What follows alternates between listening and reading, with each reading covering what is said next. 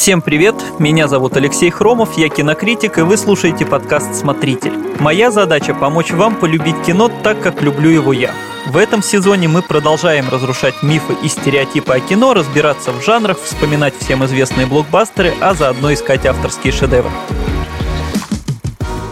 По традиции говорить о кино я буду с моим соведущим Мишей Вольных. Миша, привет. Привет, Леша. Сразу хочу предупредить, что подкаст у нас сегодня будет не из приятных. Будем копаться во внутренностях человеческих, а может не только в человеческих. Буквально, в общем-то, в прямом, можно сказать, смысле. Да, то, что нужно. А, фильмы ужасов бывают совершенно разные, от психологических, где толком ничего и показывать не надо, без этого атмосфера гнетущая, до боди-хорроров, где бензопилой разрезают людей людей на части и копаются там во внутренностях. Вот о последних мы сегодня и поговорим, а также о моральной стороне вопроса, ну, вообще есть ли она в принципе и почему некоторым людям так нравится смотреть на не самую приятную сторону нашей жизни. Мерзкие фильмы. Наша сегодняшняя тема, вот это по-нашему. Да, очень хорошо, что ты в самом начале вспомнил слоган рекламы из шоколадки из 90-х.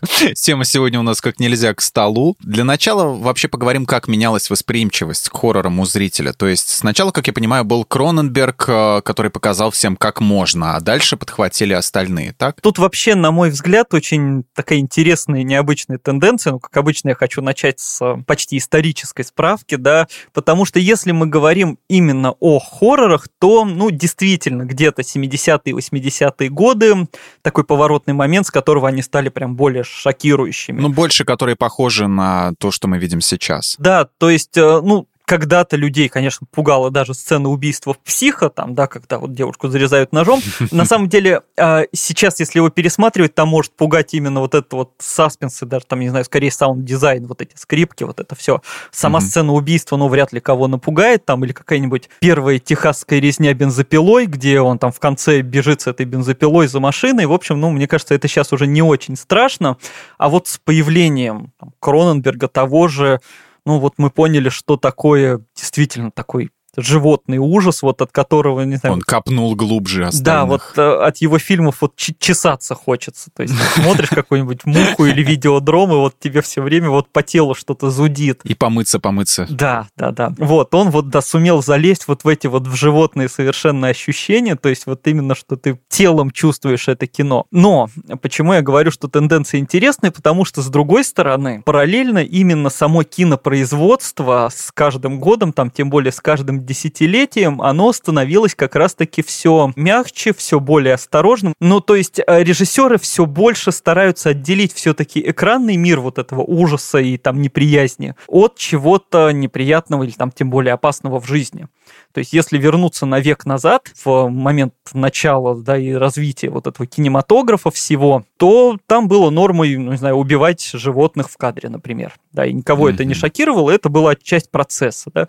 И там дикие случаи, когда вот, например, один из изобретателей подводной съемки, такой Джон Эрнест Уильямсон, он э, отправился там со своим братом, с продюсером, с кем-то еще снимать какие-то там первые фильмы, и он решил, что вот помимо того, что мы снимем тут красивое кино, я хочу еще, чтобы заснять, как убивают акулу. Вот просто ему так захотелось, да. И там вообще дичайшая история, потому что они наняли двух туземцев, а, засунули в воду тушу лошади, тоже мертвый, чтобы приманить акул. Значит, один туземец убил акулу, но он был туземец, он плохо вообще понимал, что такое видеокамера и куда надо смотреть, и поэтому они выплыли из кадра. Вот, второй попытался, у него не получилось, он что-то спрятался, убежал. Тогда режиссер психанул, так. разделся до трусов, взял нож, сам нырнул и убил акулу. Нормально. Просто ему для искусства так захотелось. То есть, мне кажется, вот сейчас люди, которые слушают подкаст, уже половина из них там начинают драть на себе волосы, потому что, ну, сейчас там фон Триеру приходится отдельно отдельно объяснять, что вот эта уточка в кадре была не настоящая. Всю уточку ему никак не забудут. Да, что вот это ничего не происходило, и там призывают настоящих животных вообще не снимать в кино. Вот, а сто лет назад, в принципе, было нормально. Типа, мы хотим убить акулу, что-то не получилось, давайте вторую. И поэтому именно сами съемки, именно сам реализм, вот этот он, к счастью, уходит. Мне кажется, режиссеры стараются вот отделить вот эту вот экранную вот эту неприязнь, провокации, вот эту мерзость от э, жизни. Это, на самом деле, конечно, очень хорошо. Ну и где-то до 60-е, 70-е годы, ну, наверное, это развитие технологий съемки еще и просто там перемены в образе мысли что-то, да, вот такой массово, мне кажется, стали появляться такие всякие провокаторы от кинематографа, причем это не только ужасы, мы сегодня вообще не только ужасы, конечно, будем обсуждать, это да, там да, и да. драма, и философское кино, это какой-нибудь там Пауло Пазолини, конечно, со своим любым фильмом практически, там взять тот же «Свинарник», а, где, и, простите, скотоложество, и каннибализм был, ну или, конечно, его «120 дней Содома» тоже, там вообще все, что можно, показали, или там, угу. да даже Бертолуччи с его последним танго в Париже, в принципе, тоже такой очень провокационный фильм, ну, точнее, там вот эта сцена знаменитая с маслом. Кстати, вот э, тоже интересный случай, когда он как раз хотел добиться большего реализма, да, актрису не предупредил, что вот такое будет, и угу. потом она чуть ли не до конца жизни с ним не разговаривала из-за этого. То есть вот, э, ну, сейчас, опять же, даже постельные съемки, ну, невозможно представить, чтобы снимали так, это, конечно, все будет более четко контролироваться, все более осторожно. С другой стороны, вспомни фильм «Дау», где все сцены постельные были в натуральную сняты. Альтернативный кинематограф — это все-таки немножко другая история, а, мы все-таки говорим про мейнстримовое кино. Uh-huh, uh-huh. Альтернативный кинематограф тоже вот к нему нужно относиться с осторожностью, потому что именно, ну, такое вуайристское наслаждение, мне кажется, доступно, к счастью, не каждому, и не каждому это нужно. Да, но ты не знаешь, чего увидишь, да. Ну да, да.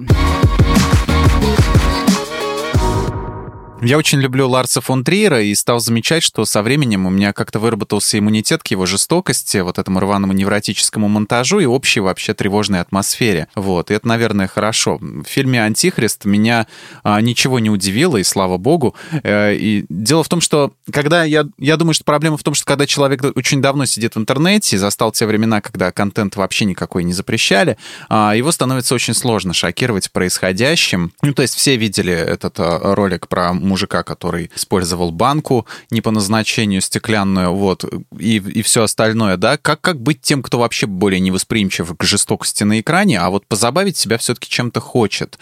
Стоит ли ему попробовать уйти в психологию и как-то, и, в общем-то, как- как-то попытаться себя, как не знаю, задеть свои чувства с какой-то с другой э, стороны, может быть, не визуальный шок какой-то, а шок какой-то ментальный. Вообще, мне вот про Антихрист Криста хотелось сказать, что почему его еще легче воспринимать, потому что там нет никакой привязки к персонажам, то есть тебя практически с ними не знакомят. Ну вот, да, не рассказывают. там, да. Да, да, да, там ни, ни предысторию, ни как этот мальчик там рос, в общем, то есть нет такой стандартной голливудской истории, да, типичной, а, что типа вот они там долго не могли его родить, и вот и он у них появился на свет, там с каким-то небольшим отклонением у него нога там была подвернута, вот, чтобы потом их жальче было. Нет, Фонтриер на такие дешевые приемы не идет, он просто показывает вот, как, как оно есть. Так вот, как, как людям себя вот развлечь, которые, как, как им кажется, видели все? Ну, Ларс фон Триер — это как раз классный пример режиссера, как мне кажется, который вот хочет и может шокировать, да, и делает mm-hmm. это регулярно, а, но у него все подчинено именно художественной идее.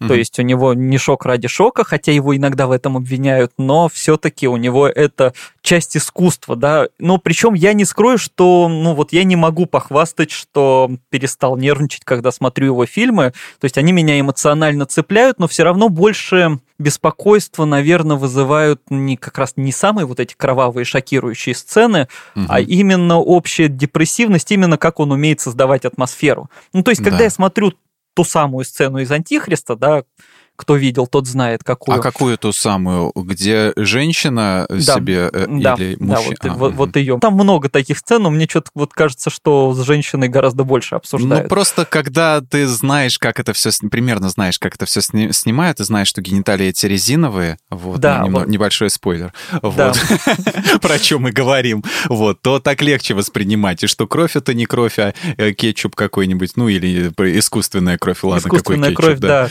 И ты подсознательно сознательно понимаешь, ну, что все это не по-настоящему, поэтому это mm-hmm. не так цепляешь, да. И там можешь посмотреть в интернете закадровые какие-нибудь фотографии, там... С гениталиями резиновыми, да. Ну, типа, да, там, или там знаешь, что Шарлотта Генсбур, она на самом деле там хорошо дружит с фон Триером и снимается у него часто. Кстати, это тоже интересно. в каждом фильме, да. Да, она часто у него снимается, причем она сама прям просится, как говорили в его фильмы, при том, что другие актеры, там та же Николь Кидман, поработав с ним один раз, сказал, что вообще я больше не вернусь, вообще не хочу. Вот. Ну, видимо, с кем-то совпадает, с кем-то не совпадает. Ну, то есть мы понимаем, что да, половые органы там отрезают не по-настоящему, вот это все Мгм. осознаем, но когда смотришь, ну, например, танцующую в темноте, вот я не могу не погружаться в эту депрессию Бьорк, то есть э, именно эмоции ее, именно вот эту вот обреченность я как-то пропускаю через себя, и меня она цепляет. То есть вот м, в том же «Антихристе», мне кажется, вот эти более медленные сцены вот этого стояния в траве, которые явно с Тарковского, конечно, взяли, вот они как-то меня цепляют больше, чем вот это вот все отрезание там и про- пробивание рук. Начальная сцена — это прям вот такая явная отсылка к «Зеркалу», где э, Да, сцена да. в душе. Ну, он вообще фанат Тарковского, всегда сам говорил, поэтому... Да, там написано в, в конце фильма, что посвящается Андрею Ну вот, Тарковскому, да. Да, вот, ну, наверное, здесь и кроется, собственно, ответ на этот вопрос. Да, зная, что в кино все постановка и спецэффект, можно либо уходить вот в альтернативный кинематограф, где все по-настоящему, но я это не советую делать. Тот же Дау надо смотреть только людям, которые, ну, готовы к нему. Да, Да, и- да. ну и вообще вот эти фильмы, где все снимают так, как оно есть, ну, нужно к ним с осторожностью подходить, не каждому зрителю это надо. Либо действительно все-таки погружаться в психологическую, в эмоциональную составляющую, которая будет именно пугать каким-то настроением своим, там, ощущениями. И в этом плане, вот, наверное, это даже странно для меня, один из самых пугающих, в принципе, фильмов, это «Голова ластик» Дэвида М. Линча, который, ну вот, он мне очень нравится, но я каждый раз вот в этой атмосфере как-то аж теряюсь. То есть вот этот жуткий ребенок, кстати, до сих пор тоже ж неизвестно там, как это все делали. Он никогда не расскажет. Это не, не к тому человеку вопрос, да. Он не говорит, что это такое. Самый его духовный фильм, как он говорил, да? Да, Вот. да. И вот эта вот атмосфера, вот этот, не знаю, саунд-дизайн даже, да, там даже это саундтреком не назвать, вот этот звук. Офигенный саундтрек, я слушал его отдельно, это, это просто его прям стоит заказать на Amazon'е и, гонять этот диск прямо вот от и до. Да, и вот, вот он погружает каждый раз, и мне каждый раз от него тревожно. То есть я сколько раз его пересматривал, мне каждый раз беспокойно, да, причем ну, это, это не фильм ужасов, он не призван тебя пугать вроде бы, но вот, наверное, лично меня он пробирает вот прям, прям до костей. Потерянный главный герой, главный персонаж, да, и, и вот ты, ты смотришь. Да, Да, вот эта нерешительность, потерянность, вот это вот его, ну, какое-то безумие, которое вот оно прям сочится с экрана, то есть вот эта Мгм. атмосфера такого тревоги, непонимания вообще происходящего. Аж захотелось пересмотреть. Да надо, сегодня оба сядем и пересмотрим. Второй вопрос в догонку. Достигнет ли когда-нибудь кинематограф, по-твоему, предела мерзости, когда у большинства людей, а не только вот так называемых ветеранов сети, а, такие зрелища будут вызывать скуку? А с одной стороны, вроде бы мы к этому подходим, потому что, ну, практически безграничные возможности визуальных эффектов и, мало Мгм. того, а, почти безграничная возможность распространения, да, потому что стриминговые сервисы, вот, ну, они вообще фактически отменили цензуру, ну и вообще распространение фильмов по сети, да, то есть сейчас уже авторы могут не беспокоиться, что их фильм не попадет в прокат, это можно продать там на сервис или как-то еще распространять, а, и уже не нужно выпускать там кассеты или диски, которые купят мало народом. Вот, Мгм. а, можно донести любого уровня трэш до огромного количества зрителей.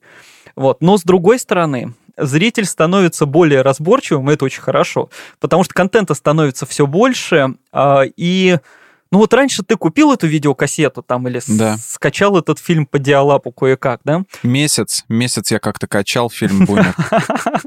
Вот, если ты его не досмотришь, ты будешь чувствовать, ну, что ты зря потратился там время, деньги или что-то. То есть ты вот какую дрянь бы ты на видеокассете не купил, ты ее будешь досматривать, потому что ну, я же купил уже кассету. Сейчас, если у тебя есть Netflix или Кинопоиск, ты включил, тебе фильм не понравился, и ты сразу переключил на следующий. А, Это, конечно, часто называют там совсем потребительским отношением, но с другой стороны, ну в чем-то это хорошо. Я вообще часто призываю не смотреть, потому что, ну, очень многие вот жалуются, бывает, да, там, вот я Мгм. включил фильм, он такой отвратительный, там, включил сериал, он такой мерзкий, три сезона посмотрел, они все мерзкие. Можно было на первой серии остановиться, да, и Да, там да. не так давно я смешной достаточно комментарий даже прочитал, когда написали, что там ну, снимают какую-то дрянь и заставляют нас смотреть. Заставляют. Мне платить за это приходится, чтобы это посмотреть, а кого кого-то как будто бы заставляют, да? Заставляют, это очень сильно сказано, да. Да, да, вот. И если что-то, ну, совсем уж не укладывается в ваше мышление, вообще в ваше восприятие, ну, лучше уж переключить на что-то другое и посмотрите что-то приятное. Поэтому вот этот апофеоз мерзости, он, с одной стороны-то уже наверняка где-то есть, и любители там совсем трэша могут его найти достаточно легко. С другой стороны, ну, просто люди становятся разборчивее, они кто не хочет, он просто не будет это смотреть и выключит. А я все думаю, заставляют смотреть, это, наверное, как в эксперименте каком-то участвует чувак, как в заводном апельсине, его а просто его привязывают. Да, да его быть, заставляют смотреть. Да, сегодня ты будешь смотреть вот такой плохой сериал. Да, я тоже не понимаю, как ведь...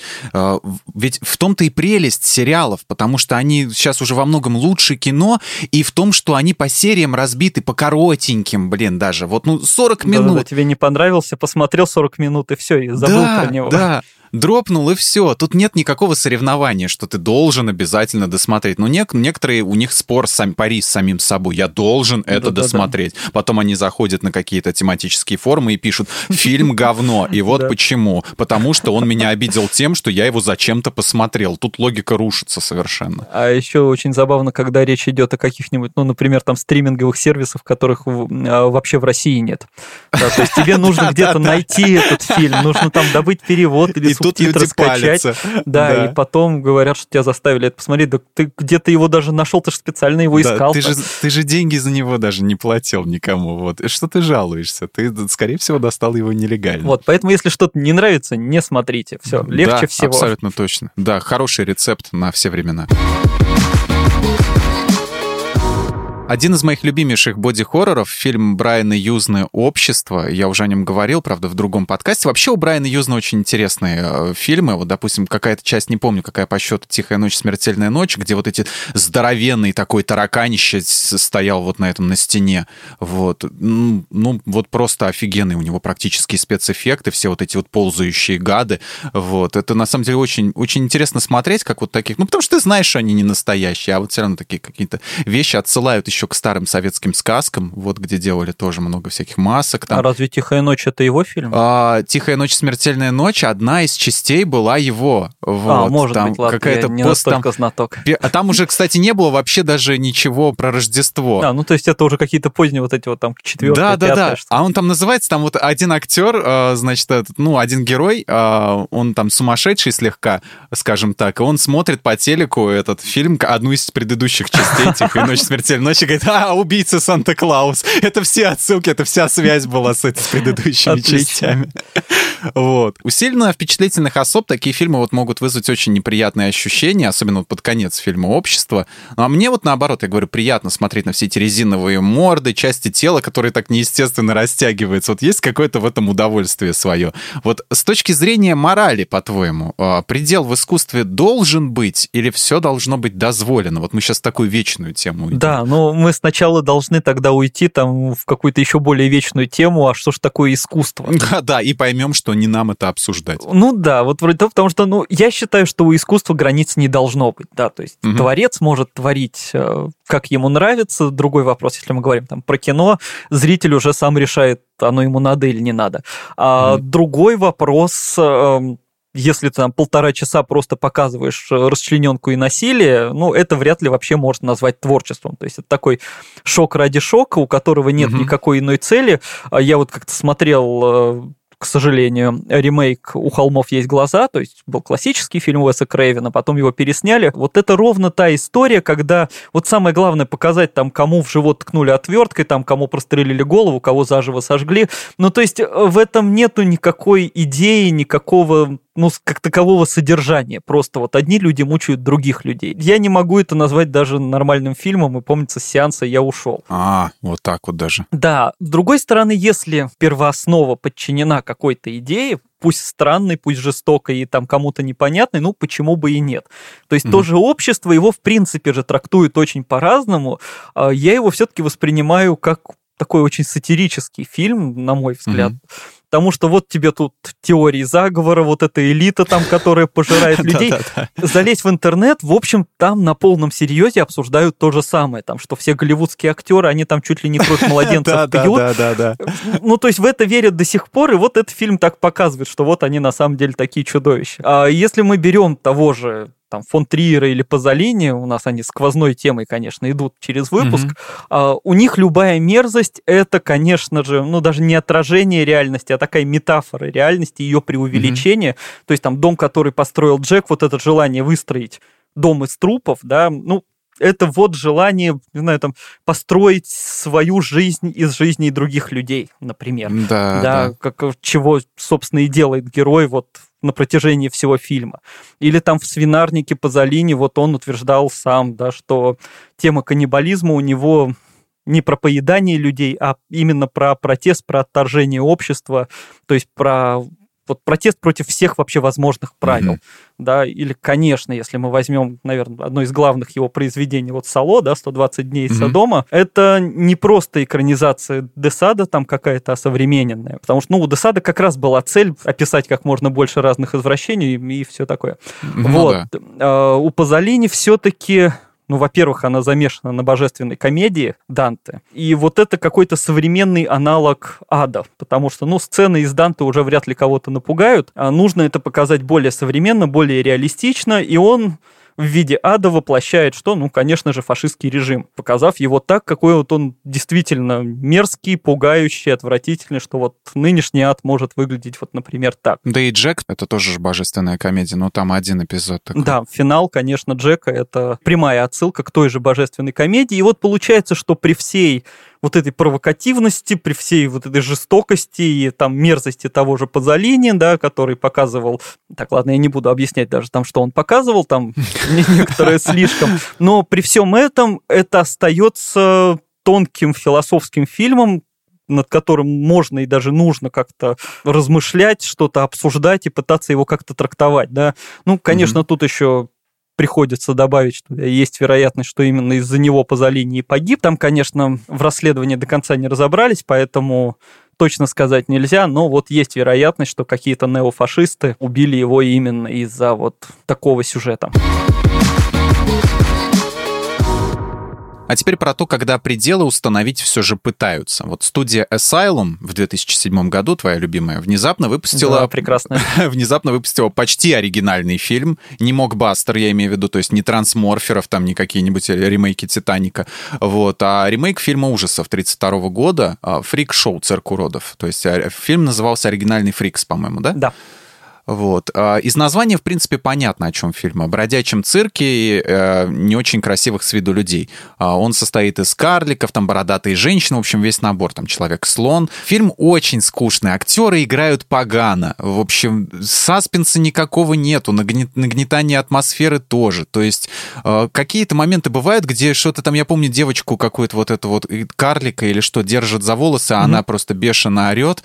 Вот.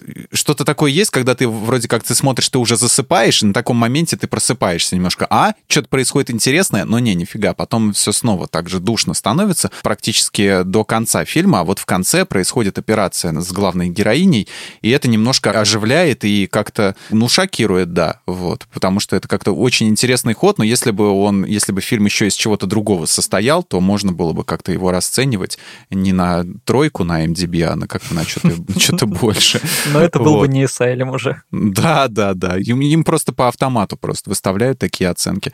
А Asylum очень гордились, вот что их шедевр забанили для показа в 43 странах, они на всех постерах это писали. Вот мне интересно, лишать человека возможности посмотреть что-то, что сняли даже, пускай вот ребята из такой днищенской студии. Это нормально и морально? И есть ли границы вот уже у людей запрещающих вот в их возможности все запретить? Так, ну тут, пользуясь случаем, сразу хочу рассказать про этот фильм, про его оригинал. Вот этот оригинал Фрикс, да, там его как уродцы переводили, 32 года, это тоже такой важный и достаточно определяющий, как ни странно, фильм в истории кинематографа. Ну, вообще, там, там, кстати, главную роль сыграла русская актриса Ольга Бакланова.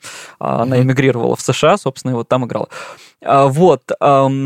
Чем это интересно? А, фильмы 30-х годов голливудские, они очень необычные. Они выходили вот когда звуковое кино уже распространилось и стало популярным, а кодекс Хейса еще не ввели. Кодекс Хейса это когда вот там много цензуры всякой ввели, что нельзя показывать угу насилие, жестокость, курение, там что-то материться, про религию, в общем, как у нас сейчас, вот у них было тогда. Угу. А, вот, и поэтому кино начала 30-х, оно достаточно такое грубые, там, эротичные, провокационные, а потом это на долгое время все, значит, прикрыли.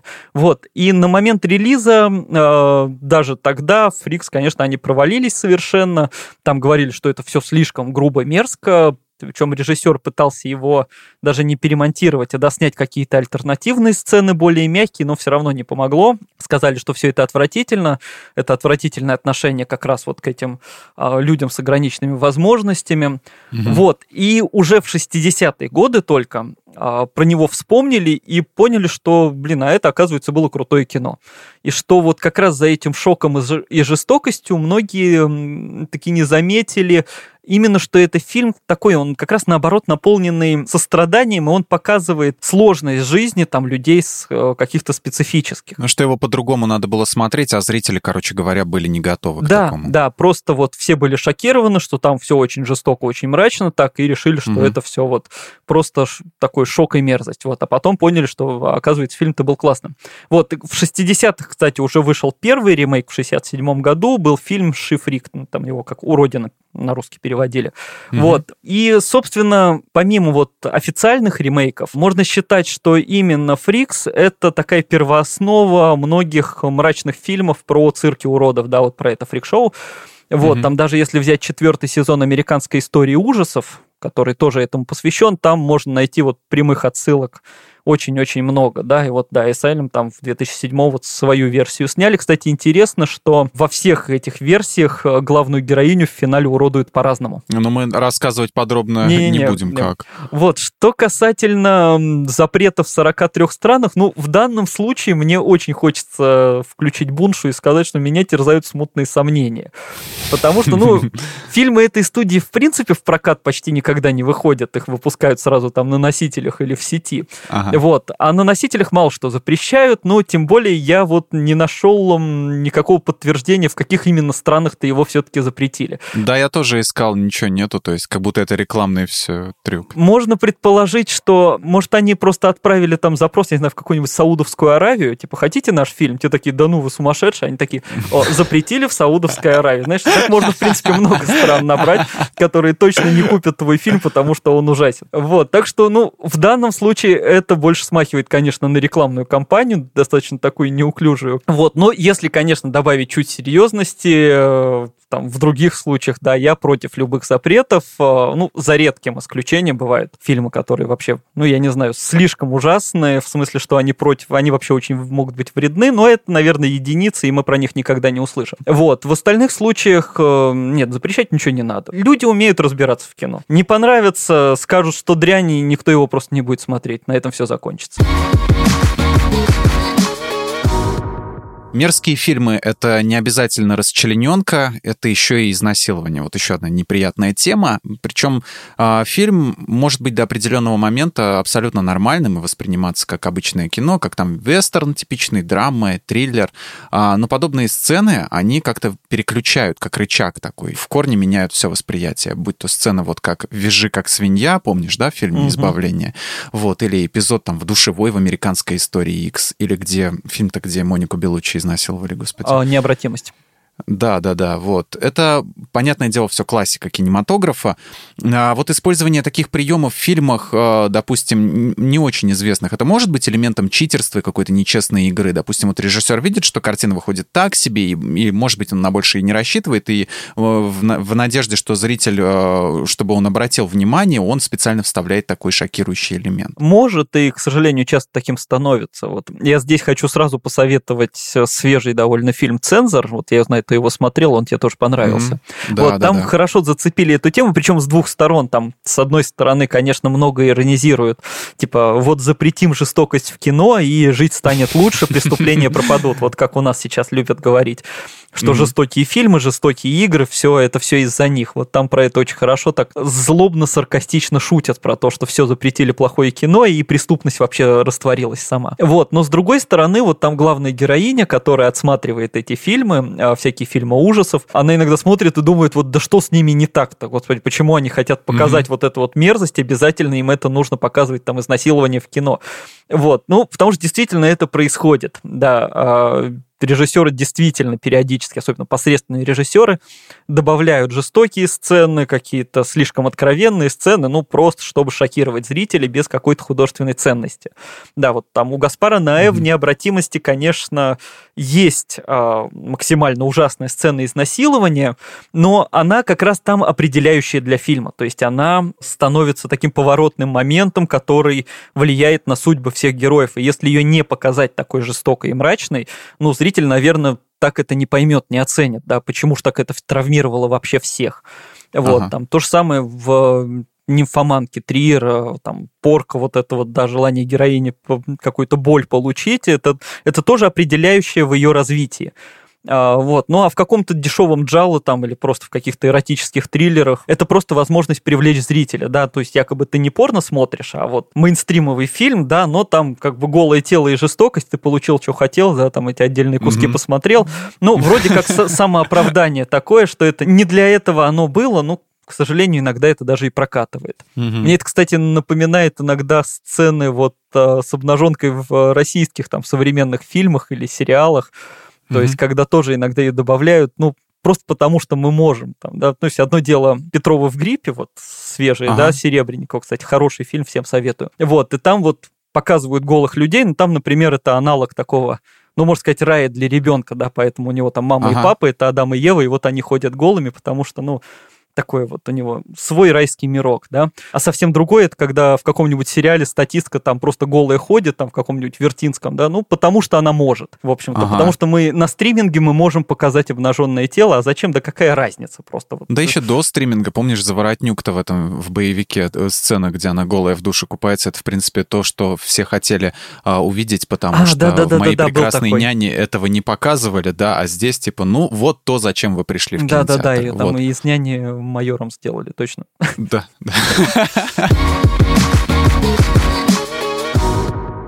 Фильм, как сейчас принято говорить, взорвавший сеть в свое время «Человеческая многоножка». Вот. Для тех, кто вдруг не в курсе, я объясню сюжет вот беременным и впечатлительным детям, как водится, лучше не слушать. Вот промотайте немного Да вообще с самого начала нашего выпуска им надо было выключить. Да, да, если вы по какой-то причине остались, вот, то не серчайте особо. А, фильм повествует про эксперимент. Один ученый решил создать человеческую многоножку. А процесс соединения там такой. Рот одного человека сшивается с анальным отверстием другого, деформируются коленные чашечки, пищеварительные системы объединяются в одну и так далее. Ну, главное, коленные чашечки, конечно, да. Да, самое главное коленные чашечки. Вот а, куда ж без них. А, в общем, приятного аппетита. Вот, особенно при просмотре, если вы вдруг решитесь. Это такая фантазия, как вот, не знаю, как, как дети в школе говорят, а прикинь, вот если вот так вот сделать, это в принципе возможно. Вот, на перемене какие-нибудь два школьника, да, размышляют. Вот мы сейчас выступим в роли таких вот школьников. А, как думаешь, вот в реальности такой эксперимент получился бы? И как тебе сиквелы, которые сняли после него? Ну, я, конечно, не медик, поэтому точно говорить не могу, но есть такой подкаст, они как бы англоязычные и нам не конкуренты, поэтому можно их порекламировать. Они называются Hi Everybody, A Bad Medicine Podcast, в котором врачи обсуждают реалистичность тех или иных пыток в ужастиках. А. Вот. А я его нашел, когда искал информацию про франшизу «Пила», и вот там подтвердили, что во второй части «Пилы» все очень реалистично, вообще очень правдоподобные mm-hmm. все эти ловушки.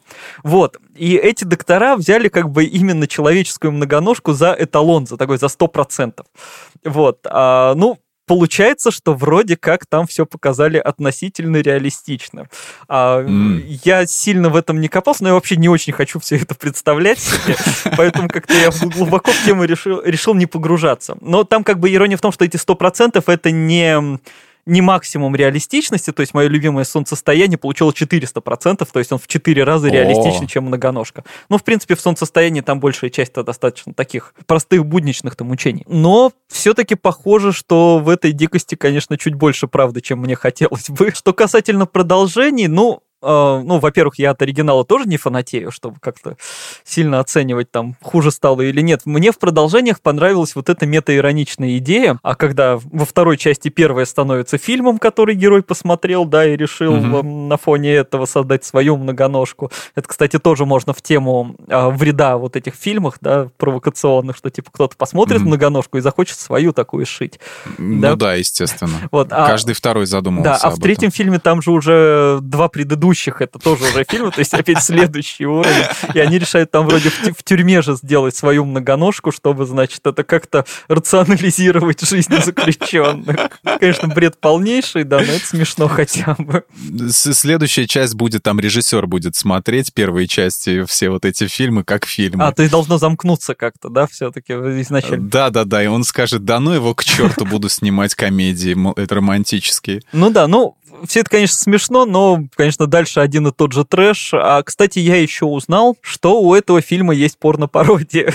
Но это уже совсем другая история, мы, наверное, не будем обсуждать. Я не хочу даже представлять, что там может и быть. Лучше не надо. Давай. Лучше посмотрите Бивень да, Кевина Смита. Да. Вот он хотя бы угу. ироничный, пародийный. Кстати, вот кто начинает смотреть, не все понимают, что вот учтите, короче, это все несерьезно у него. Потому что если воспринимать его серьезно, кажется, господи, что за бред-то? Вот. А это и есть бред, он такой и должен быть. И еще один фильм, который мне очень хочется обсудить, э, смотреть его не очень комфортно в некоторых местах, но, в принципе, если, если уж так сильно не брезговать, то можно.